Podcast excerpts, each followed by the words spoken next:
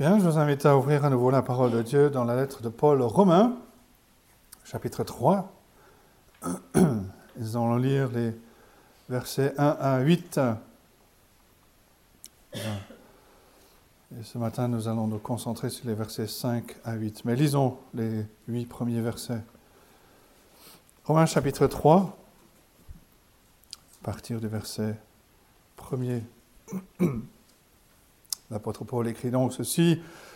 Quel est donc l'avantage des Juifs ou quelle est l'utilité de la circoncision? Il est grand de toute manière et tout d'abord en ce que les oracles de Dieu leur ont été confiés. Et quoi? Si quelques-uns n'ont pas cru, leur incrédulité annulera-t-elle la fidélité de Dieu? Loin de là.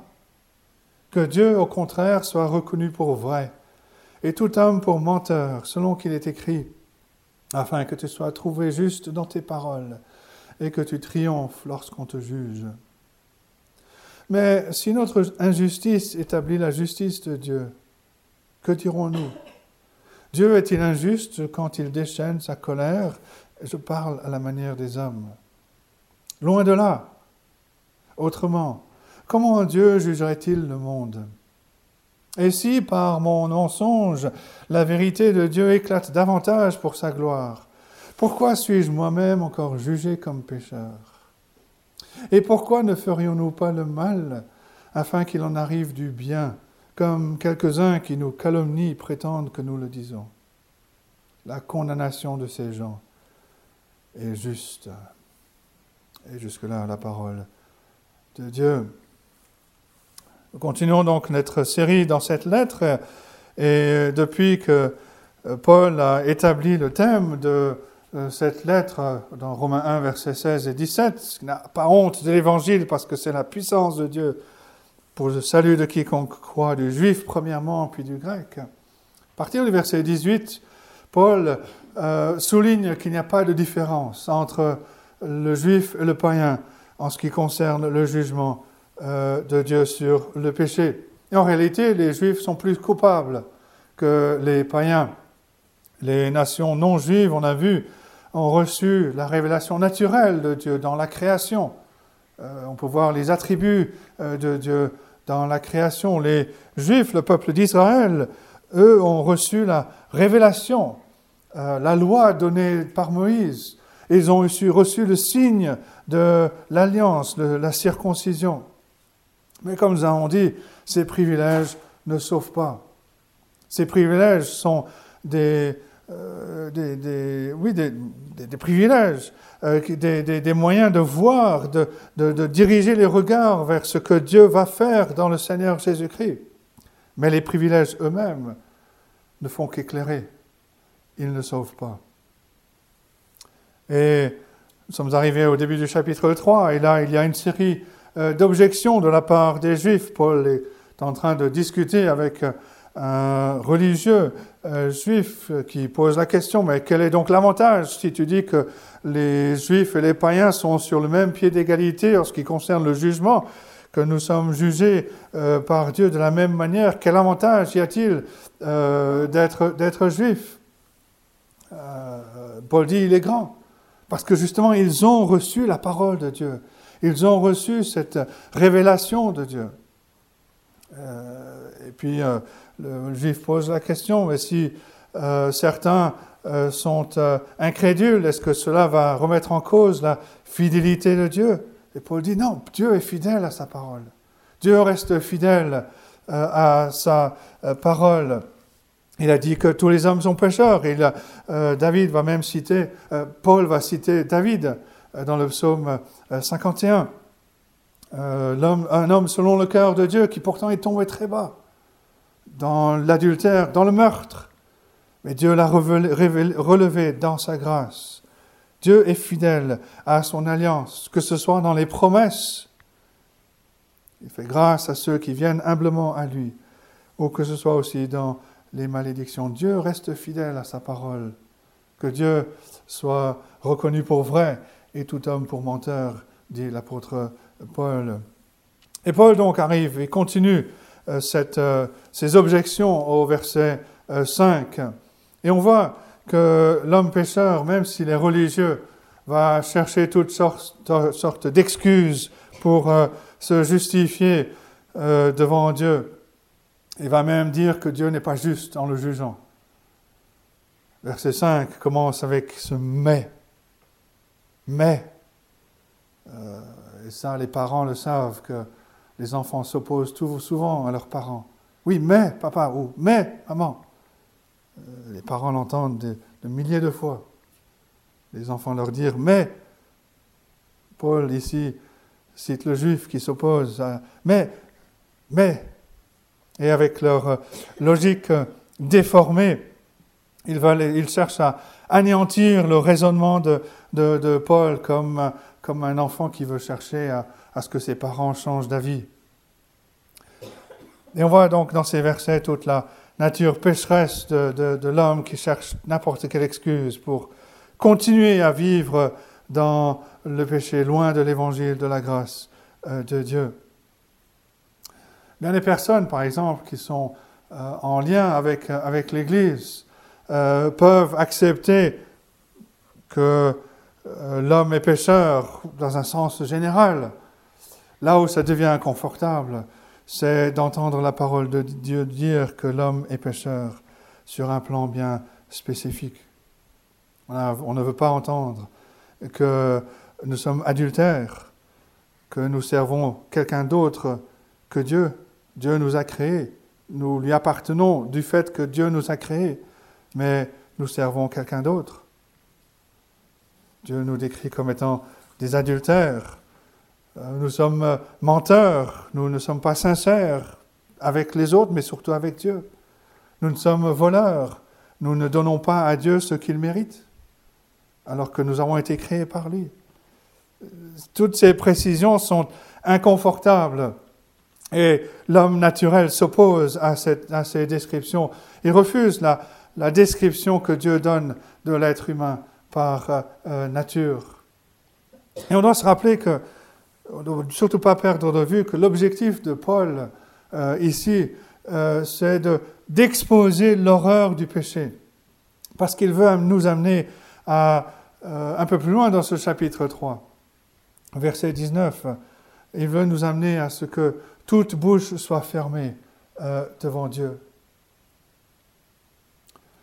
Pour ensuite nous apporter la bonne nouvelle de l'Évangile.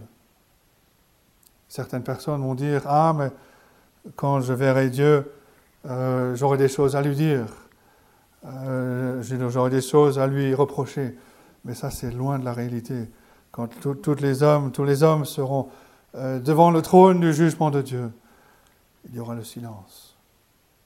Personne ne pourra dire quoi que ce soit. Toute bouche sera fermée. Paul veut déjà nous amener, déjà ici-bas, en exposant le péché, que ce soit et en particulier du péché du religieux, euh, nous amener à réaliser que euh, non, nous ne pouvons rien dire devant Dieu.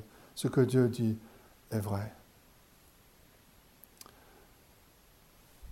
Et tout d'abord, Paul va euh, dire que le Seigneur Jésus-Christ, quand il intervient, quand il se manifeste, quand il se révèle, il expose l'arrogance justement de nos objections. Dans la discussion avec ce religieux juif, avec, Paul, le juif avec Paul, ce juif euh, s'accorde pour dire que Dieu, effectivement, sera fidèle à son alliance. Et il continue, continue au verset 5. Mais si notre injustice établit la justice de Dieu, que dirons-nous? On a dit au verset 4, Paul a dit, que Dieu soit reconnu pour vrai et tout homme pour menteur. Maintenant, le juif continue. Il dit, mais Paul, si ça c'est vrai, si Dieu est vrai et que tous les hommes sont menteurs, y compris moi, juif, peuple, membre du peuple de l'Alliance, alors mon injustice sert à révéler la justice et la gloire de Dieu. Si notre injustice établit la justice de Dieu. Autrement dit, mon péché sert à mettre en valeur la gloire de Dieu. Et on peut voir l'arrogance de cette, affirmation. En fait, ils disent, mon péché aide Dieu. Il l'aide à manifester sa gloire. Et donc, de ce fait, Dieu n'a pas le droit de me juger.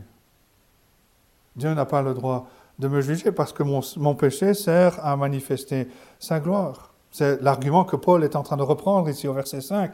Si notre injustice établit la justice de Dieu, que dirons-nous donc? Dieu est-il injuste quand il déchaîne sa colère? Je parle à la manière euh, des hommes. Si je révèle la majesté et la gloire de Dieu par mon péché, Dieu n'a aucun droit de me juger. C'est l'argument du, juif, du religieux, qui cherche à se justifier. Et c'est la, réaction naturelle du cœur pécheur, qui se dit au-dessus de tout jugement, que d'une certaine manière, je suis immunisé euh, du jugement de Dieu. On voit ça tous, les, tous, les, jours. Euh, on arrive à une certaine position et on pense que euh, on mérite certaines choses. Et voilà, c'est la même chose. Le religieux juif se dit, voilà, j'ai été choisi, je fais partie de cette nation euh, privilégiée euh, et, je peux m'attendre à certaines choses.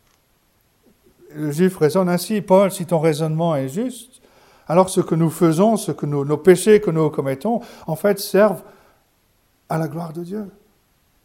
Et donc, Dieu n'a aucune raison, aucun, aucun droit de nous juger. Et ce qui se passe ici, c'est un renversement de la relation créateur-créature. C'est mettre la créature à la tête, c'est d'évaluer Dieu, lui qui est le créateur, lui qui est le souverain sur toute chose, lui qui tient toute chose. En fait, c'est élever la créature à une position où Dieu ne peut plus exiger quoi que ce soit. La créature n'est plus redevable. Mais Dieu, par la bouche de Paul, répond à ces objections. Trop souvent dans le cœur du pécheur, Dieu, si on accepte l'existence de Dieu, Dieu doit être le Dieu que nous, nous voulons avoir. Il doit céder à nos idées. Il doit nous donner ce que nous, nous voulons. Mais c'est le péché. C'est le péché qui nous pousse à exiger ces choses, à exiger que Dieu nous soit redevable, plutôt que nous, nous soyons redevables à Dieu. On voit ça par exemple dans le psaume 2, vous vous rappelez de ce psaume? Où le psalmiste commence avec ces paroles. Pourquoi ce tumulte parmi les nations, ces vaines pensées parmi les peuples? Pourquoi les rois de la terre se soulèvent-ils et les princes se liguent-ils avec eux contre l'Éternel et contre son roi Brisons leurs liens, délivrons-nous de leurs chaînes. Voilà, ils se rebellent contre Dieu. Ils veulent briser leurs liens. Ils ne veulent pas que Dieu règne sur eux. Et on voit ça tout au long de l'Écriture. Rappelez-vous de Pharaon quand Moïse euh, s'adresse euh, à lui pour lui dire que Dieu a dit de laisser partir son peuple, Pharaon, Exode 5, verset 2, Qui est l'Éternel? Pour que j'obéisse à sa voix en laissant aller Israël. Je ne connais point l'Éternel, et je ne laisserai point aller Israël. Pensons à Caïphe, le souverain sacrificateur, quand on y amène le Seigneur Jésus-Christ, Matthieu 26, les versets 59 et suivants. Voici ce qu'on lit. Les principaux sacrificateurs et tout le Sanhédrin cherchaient quelques faux témoignages contre Jésus pour le suffisant pour le faire mourir. Mais ils n'en trouvèrent point, quoique plusieurs faux témoins se soient présentés. Enfin, il en vint deux qui dirent Celui-là a dit Je puis détruire le temple de Dieu et le rebâtir en trois jours. Le souverain sacrificateur se leva et dit Ne réponds-tu rien? Qu'est-ce que ces hommes déposent contre toi? Et Jésus garda le silence. Et le souverain sacrificateur, prenant la parole, lui dit, Je t'adjure par le Dieu vivant de nous dire si tu es le Christ, le Fils de Dieu. Jésus lui répondit, Tu l'as dit. De plus, je vous le déclare, vous verrez désormais le Fils de l'homme assis à la droite et la puissance de Dieu, et venant sur les nuées du ciel. Alors le souverain sacrificateur déchira ses vêtements, disant, Il a blasphémé. Qu'avons-nous encore besoin de témoins? Voici, vous venez d'entendre son blasphème, que vous en semble? Ils répondirent, il mérite la mort. L'incrédulité va toujours chercher des objections à présenter à Dieu pour justifier notre manière de vivre, notre position. Il va chercher un, argument pour euh, réfuter l'autorité de Dieu, pour justifier notre manière euh, de vivre. Et l'être humain va chercher des arguments, même des arguments trompeurs, pour euh, ne pas se remettre en question. Et ça demande beaucoup d'efforts. Nous avons vu en Romains chapitre 1 que l'incrédulité, euh, Paul utilise le terme euh, de retenir injustement la vérité captive. Ils ont la vérité, ils connaissent, mais ils l'échangent contre des mensonges et ils la, la retiennent captive. C'est une rébellion active contre euh, Dieu. Et c'est ce qu'on voit au chapitre 3. C'est une rébellion contre Dieu, contre son jugement sur toute l'humanité, que ce soit les nations non juives ou que ce soit la nation juive. Et l'homme ne cesse d'apporter ses objections à Dieu. Tu n'as pas le droit d'exiger autant de moi. Tu n'as pas le droit que je vive pour toi, que je te donne ma vie. Tu me demandes de prendre ta croix et de te suivre, de me soumettre toute ma vie, de te soumettre toute ma vie. Je peux te soumettre certaines parties de ma vie, mais d'autres parties, non, je veux les garder. Tu n'as pas le droit d'exiger que je pardonne à cette personne qui a péché contre moi sans arrêt, jour après jour. Tu n'as pas le droit d'exiger que j'aime mon ennemi. Est-ce que tu sais ce que cette personne a fait? Voilà, toutes sortes d'excuses. Seigneur, tu n'as pas le droit, dit le juif ici, de me juger, de dire que je suis un pécheur. Et, toutes sortes d'objections que, que l'on va, que apporter devant Dieu. Mais en soulevant ces objections, nous restons éloignés de Dieu. Et nous ne le laissons pas régner sur nous.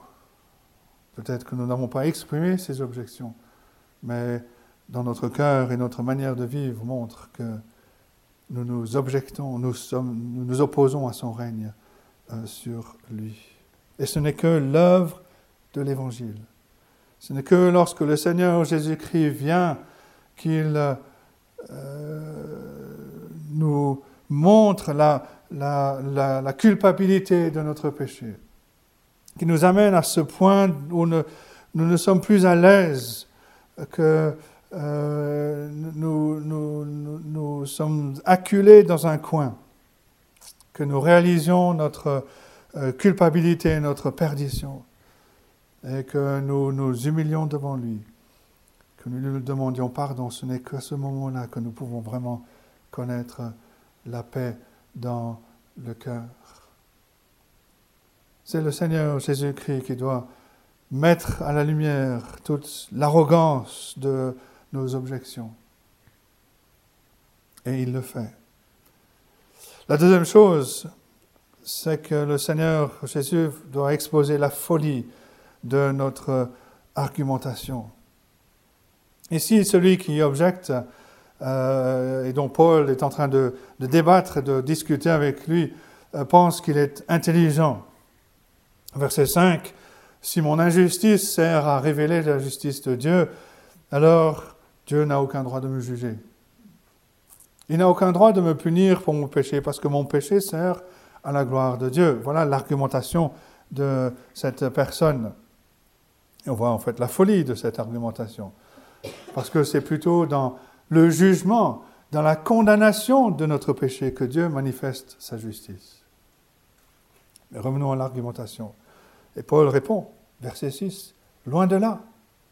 C'est une chose absurde de penser euh, une telle chose, que Dieu ne peut pas manifester sa colère euh, contre nous. Paul continue, comment, autrement, comment Dieu jugerait-il le monde? Paul ne va pas développer, ne va pas gaspiller de l'encre et du parchemin pour démontrer cela. Il va simplement dire à ce juif qui connaît l'Ancien Testament, il va dire, mais comment Dieu jugerait-il le monde? Et ça, c'était un argument très fort pour le juif, parce que le juif acceptait que Dieu allait juger le monde, mais pas le peuple juif. Dieu allait juger le monde non juif, Ça, pour le juif, c'était clair. Et Paul est en train de dire à ce juif, mais vous êtes allé trop loin. En disant que Dieu ne peut pas vous juger, vous êtes en train de dire que Dieu ne peut pas juger le monde. Et ça, c'était une pensée horrible pour un juif. Paul est en train de leur dire ici, écoutez, si, vous, vous, opposez au fait que euh, Dieu puisse juger, euh, vous juger, votre argumentation, euh, c'est de la folie. Vous êtes allé trop loin. Il montre cette folie au verset 7, il pose la question, et si par mon mensonge la vérité de Dieu éclate davantage pour sa gloire, pourquoi suis-je moi-même encore jugé comme pécheur? Paul est en train de leur dire ici, si vous considérez que ma doctrine du jugement est un mensonge, c'est un faux enseignement, qu'au travers de ce mensonge, la vérité de Dieu éclate pour sa gloire, c'est-à-dire mon injustice sert à révéler la justice de Dieu. Alors pourquoi est-ce que vous, vous me condamnez comme pécheur? Et Paul retourne cette argumentation contre eux pour révéler la folie de cette argumentation. Et par quoi ça nous arrive?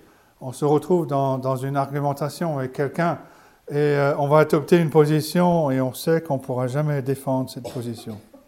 Mais on va continuer à argumenter. Et on va arriver au point où la seule chose, le seul argument qu'on puisse avancer, c'est c'est vrai parce que je dis que c'est vrai. Et on n'a pas d'autre argument pour se défendre. Et c'est tout ce qui reste pour euh, ce juif. C'est le seul argument qui reste. C'est vrai parce que euh, j'ai dit que c'était vrai. Mais si on regarde bien, on peut voir la folie de cette argumentation dès le départ. Elle commence avec une portion, une partie de la vérité. Au verset 5, il est vrai que notre injustice sert à révéler la justice de Dieu. C'est vrai. Au dernier jour, au jour du jugement, quand Dieu va juger le péché, sa condamnation du péché va révéler le jugement, va révéler son jugement, va révéler sa justice. C'est vrai. Mais le juif, le religieux, quel qu'il soit, commence avec une portion de la vérité. Et il va en tirer une conclusion générale qui va le conduire dans l'erreur. Et c'est ce que le fait le juif ici. Un exemple, par exemple. Euh, Certains ont du mal avec la doctrine de l'élection. Ils disent que c'est injuste. Ils disent que Dieu est obligé de donner une chance à tous les humains parce qu'il est un Dieu d'amour. Mais si Dieu est un Dieu d'amour, est-ce que cela veut dire que Dieu est dans l'obligation de sauver tous les pécheurs? Et la seule réponse que trouvent ces personnes, la seule réponse, c'est oui. Et là, on revient au verset 5. Dieu n'a pas le droit de juger le monde. Dieu n'a pas le droit. On peut commencer avec un principe biblique, Dieu est amour, mais on peut en tirer une conclusion générale qui nous conduit dans l'erreur. Certains le disent haut et fort, mon Dieu n'enverra personne en enfer parce qu'il est un Dieu d'amour. Mais l'amour de Dieu n'est pas un laisser-passer, n'est pas un, oui, un laisser-passer pour le ciel. On, peut commencer avec une portion de la vérité. Mais la folie de l'argumentation du pécheur va le conduire sur un mauvais chemin quand il essaye d'utiliser cette portion de vérité pour justifier sa manière de vivre. Paul dit au verset 5, je parle à la manière des hommes. C'est-à-dire qu'il parle d'une manière qui préserve l'autonomie euh, de l'homme. C'est moi qui définis la réalité. C'est moi qui définis, selon mes critères, euh, de ce que je pense que cette réalité doit être. C'est l'homme qui définit. Et on va terminer par s'entourer par des personnes qui pensent comme nous, qui justifie notre manière de vivre. C'est ce qui se passe ici, Paul dit au verset 8, Pourquoi ne ferions-nous pas le mal afin qu'il en arrive du bien, comme quelques-uns qui nous calomnient prétendent que nous le disons? Et ces personnes qui accusent l'apôtre Paul, qui disent, mais pourquoi euh, Ils disent que Paul dit, pourquoi ne pas faire le bien, afin, pourquoi ne pas faire le mal afin qu'il en arrive du bien? Ils font dire à Paul ce que Paul ne dit pas parce qu'ils ne peuvent pas comprendre la folie de leur argumentation. Mais Paul a une méthode pour leur répondre. Il commence avec quelque chose de la parole de Dieu dont il est absolument certain. Et ensuite, il va saisir l'autre argument. Il va dire, OK, posons la question pour voir si votre argumentation, elle tient debout. Et il montre que cette argumentation ne peut pas tenir debout ne peut pas être connecté à la vérité. Et c'est un, exemple à suivre, pas seulement dans nos discussions euh, avec les autres pour leur prouver qu'ils ont tort, mais aussi avec nous-mêmes. On doit suivre cette méthode pour euh, veiller euh, à ne pas suivre un chemin de raisonnement qui serait de la folie pour essayer de justifier notre manière de vivre. Et en fait, on a ici une raison d'avoir une vue cohérente de la vie chrétienne dans son ensemble, de voir comment toutes les, doctrines se tiennent ensemble, afin de nous préserver, de, garder, de, tirer un seul élément pour essayer de, justifier et d'oublier le reste. C'est en comprenant toute l'image, tout l'ensemble de la vie chrétienne, de la parole de Dieu, que Dieu peut nous conduire sur un chemin de justice pour sa gloire. C'est bien plus que de simplement connaître des vérités bibliques, euh, c'est de connaître véritablement Dieu qui se révèle dans toute sa parole. Si on ne le fait pas, alors il y a des incohérences. Et euh, ces incohérences deviennent des points faibles et on va les utiliser pour justifier notre façon de vivre. Le meilleur exemple, bien sûr, c'est le Seigneur Jésus-Christ. Après son baptême, vous vous rappelez qu'il a été emmené dans euh, le désert, qu'il a été tenté par euh, Satan et dans sa troisième tentation, Satan a emmené le Seigneur sur une montagne très haute. Il lui a montré tous les royaumes de ce monde et toute leur gloire. Et il dit en Matthieu 4, verset 9, Je te donnerai toutes ces choses si tu te prosternes et m'adores. Et heureusement pour nous que le Seigneur Jésus-Christ n'est pas allé vers le Père en lui disant, Père, faisons cela, faisons le mal, afin qu'il arrive du bien, afin que ces royaumes me soient donnés. Non, Jésus n'est pas parti avec une portion de, la vérité en disant que le but c'était d'avoir le royaume à tout prix, quels que soient les moyens utilisés, même si cela impliquait une rébellion même si cela impliquait faire le mal. Non. Le Père, le Fils s'est soumis au Père. Il l'a suivi en toutes choses. Il l'a suivi jusqu'à la croix. Il s'est appuyé sur sa parole, il s'est appuyé sur la vérité. Quelle est la réponse du Seigneur Jésus-Christ? Matthieu 4, verset 10.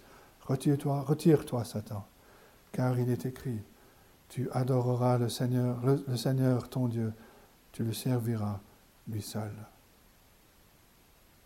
Seigneur s'appuie sur tout, sur la parole de Dieu, sur ce que Dieu a dit dans sa parole. Il se soumet à la sagesse du Père.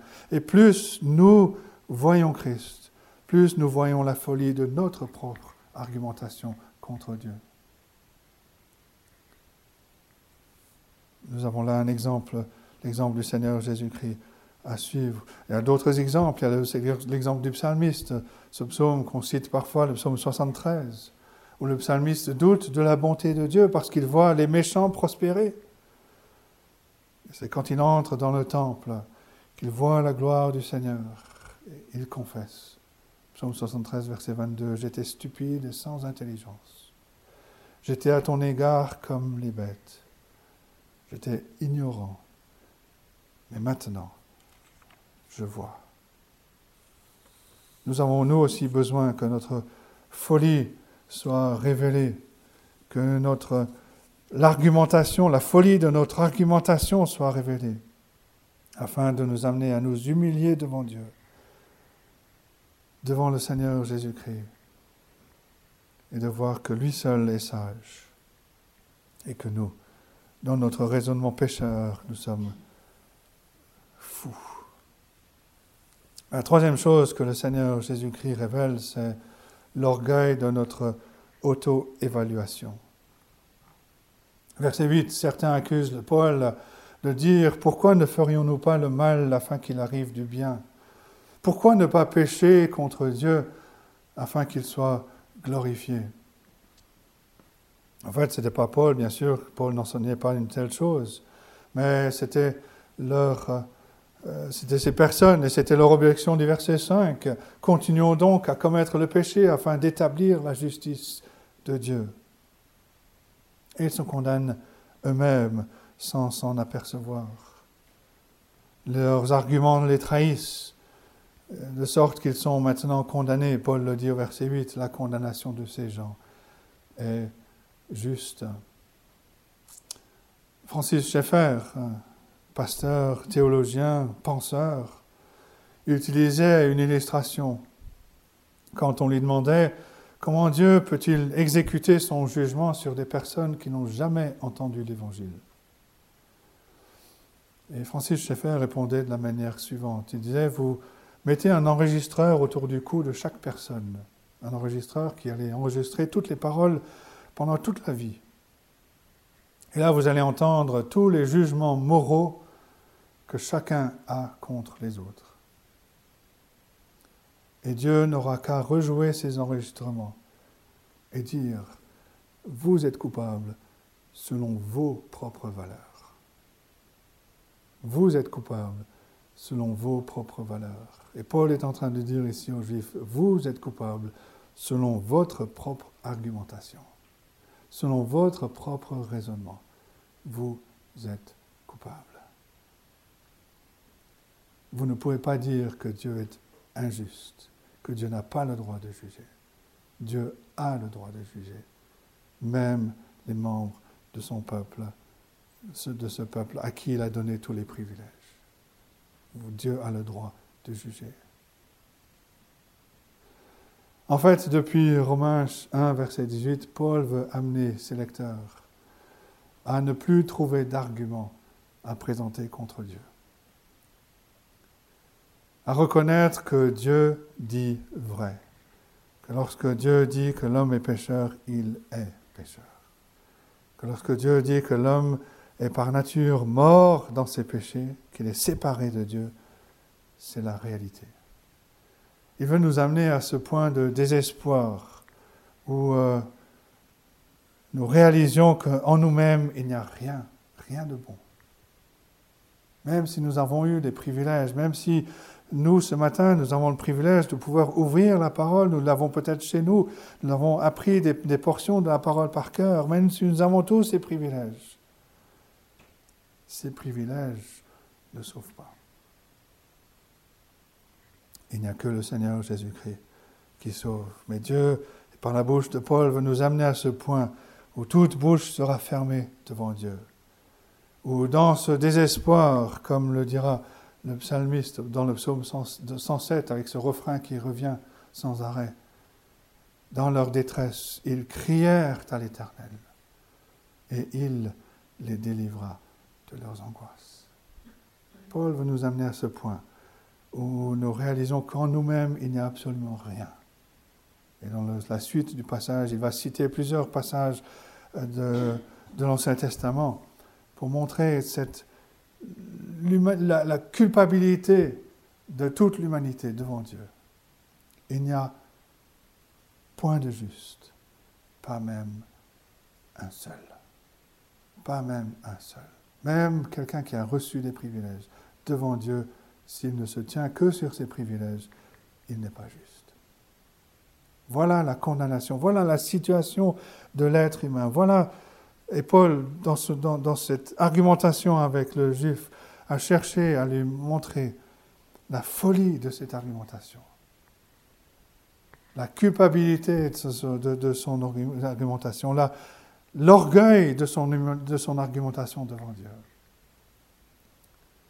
Et qu'il soit amené à ce point où il réalise qu'il n'a rien, qu'il est lui aussi coupable devant Dieu.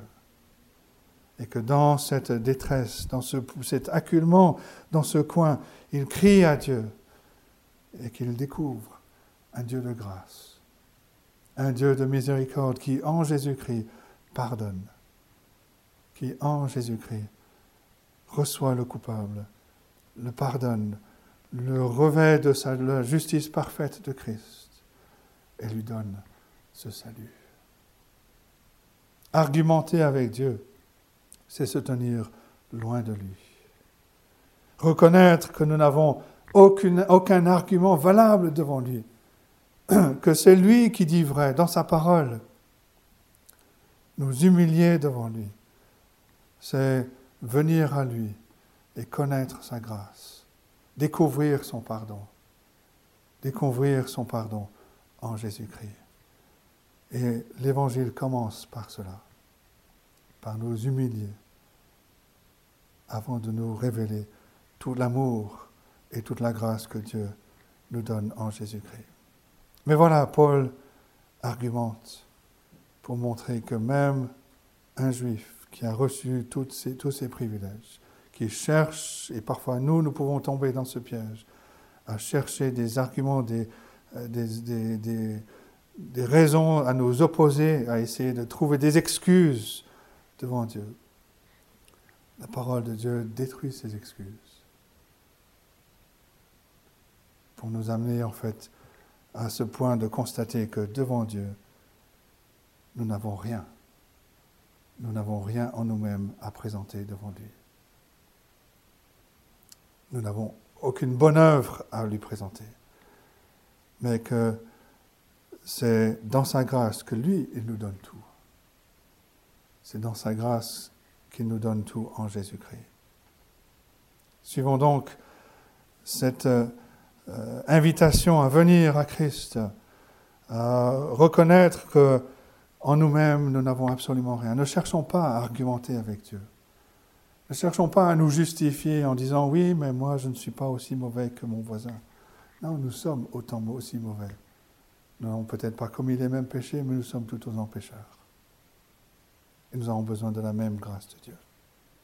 Que Dieu nous éclaire dans nos vies, qu'il nous montre l'erreur de nos raisonnements, de nos pensées, euh, de nos excuses que, nous cherchons à avancer euh, devant Dieu qu'il les mette à la lumière et qu'il nous amène à ce point de reconnaître que nous ne sommes pas meilleurs que les autres.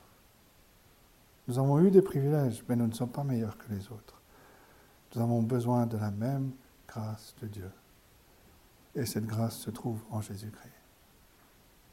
Que Dieu, nous accorde cette grâce de reconnaître, de voir euh, cette réalité dans notre cœur pécheur et qui nous accorde la grâce de venir, de nous tourner à Christ et de venir à lui dans la repentance et la foi et de découvrir un Sauveur qui est parfait, un Sauveur qui est plein de grâce et plein de bonté. Que Dieu bénisse sa parole à nos cœurs ce matin. Amen.